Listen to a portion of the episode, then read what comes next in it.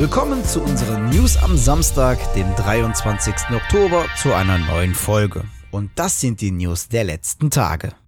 Am 27. Oktober findet ein weiteres State of Play Event von Sony statt. Dies verkündete Sony am gestrigen Freitag. Wie Sony auf dem offiziellen PlayStation Blog schreibt, soll sich die kommende State of Play diesmal um Third-Party-Spiele drehen. Also nichts zu God of War Ragnarok, Marvel Spider-Man 2 oder zum Multiplayer von The Last of Us Part 2. Jedoch sollen nicht nur bereits angekündigte Third-Party-Spiele präsentiert werden, sondern auch komplett neue, noch nicht angekündigte Titel. Sony State of Play findet am nächsten Mittwoch, dem 27. Oktober um 23 Uhr statt.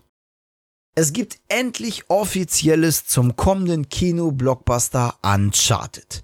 Genau, ihr habt richtig gehört. Uncharted, der Film. Im PlayStation Blog veröffentlichte Sony nun einen zweieinhalbminütigen Trailer, der ein einzigartiges Uncharted-Feeling preisgibt. Und zum Trailer gab es sogar noch den Release-Termin. Uncharted kommt exklusiv am 10. Februar 2022 in die Kinos. In der Vergangenheit haben wir schon von einigen Studioübernahmen gesprochen. Vor allem die Embracer Group ist ja sehr aktiv. Diesmal sind jedoch andere Akteure an der Reihe. Focus Home Interactive kündigte die Übernahme des Pariser Studios Douze Dizimier, die in der Vergangenheit am Spiel Shady Part of Me arbeiteten und das durch Focus veröffentlicht wurde. Schon im April übernahm Focus Home das Pariser Studio Strömon und im August das Pariser Studio Dotemu. Auch CD Projekt Red war nicht untätig. Der polnische Entwickler und Publisher übernimmt das US-amerikanische Studio The Molasses Flute, ein Studio, das 2014 von ehemaligen Mitwirkenden an Spielen wie Bioshock, Halo und Guitar Hero gegründet wurde. Zurzeit arbeitet das Studio an einem noch nicht näher angekündigten Spiel, das auf einer IP von CD Projekt Red basiert. Laut CD Projekt Red soll das Team jedoch eigenständig bleiben und in Zukunft an eigenen ambitionierten Projekten arbeiten. Ein weiterer weiterer Akteur, der diese Woche aktiv wurde, war der Mobile Games Publisher Scopely. Sie übernahmen GSN Games von Sony Pictures Entertainment für rund eine Milliarde US-Dollar. Zur Hälfte erhält Sony die Summe direkt, zur anderen Hälfte in Vorzugsaktien, wodurch Sony eine Minderheitsbeteiligung an Scopely erhält.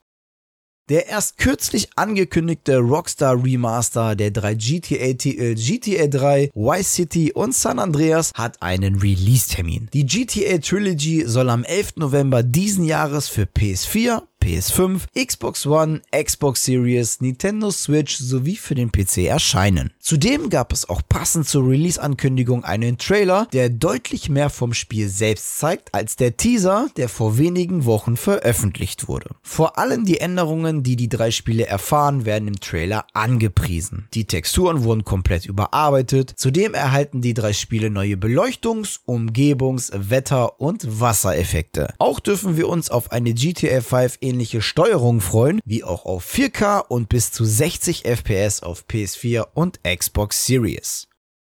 Die Eventplanungen für 2022 nehmen langsam Gestalt an. Nicht nur hier in Deutschland. Der britische Branchenverband UKIE, kurz für UK Interactive Entertainment, kündigt ein Comeback des London Game Festivals im April als Hybrid-Event an. Das AGF 2022 soll vom 1. bis zum 10. April in London stattfinden. Das Festival soll zudem als Rahmenevent für weitere Events dienen, wie zum Beispiel das WA ASD-Event vom 7. bis 9. April oder für die BAFTA Games Awards, die am Abend des 7. Aprils stattfinden sollen. Weitere Infos zum LGF-Event findet ihr auf der Webseite games.london. Und wenn ihr euch fragt, welche Events denn sonst so nächstes Jahr stattfinden sollen, sowohl in Deutschland als auch global, dann schaut doch einfach am besten mal auf unserer Webseite vorbei. Den direkten Link zu unserer Eventseite, den gibt's natürlich in der Videobeschreibung.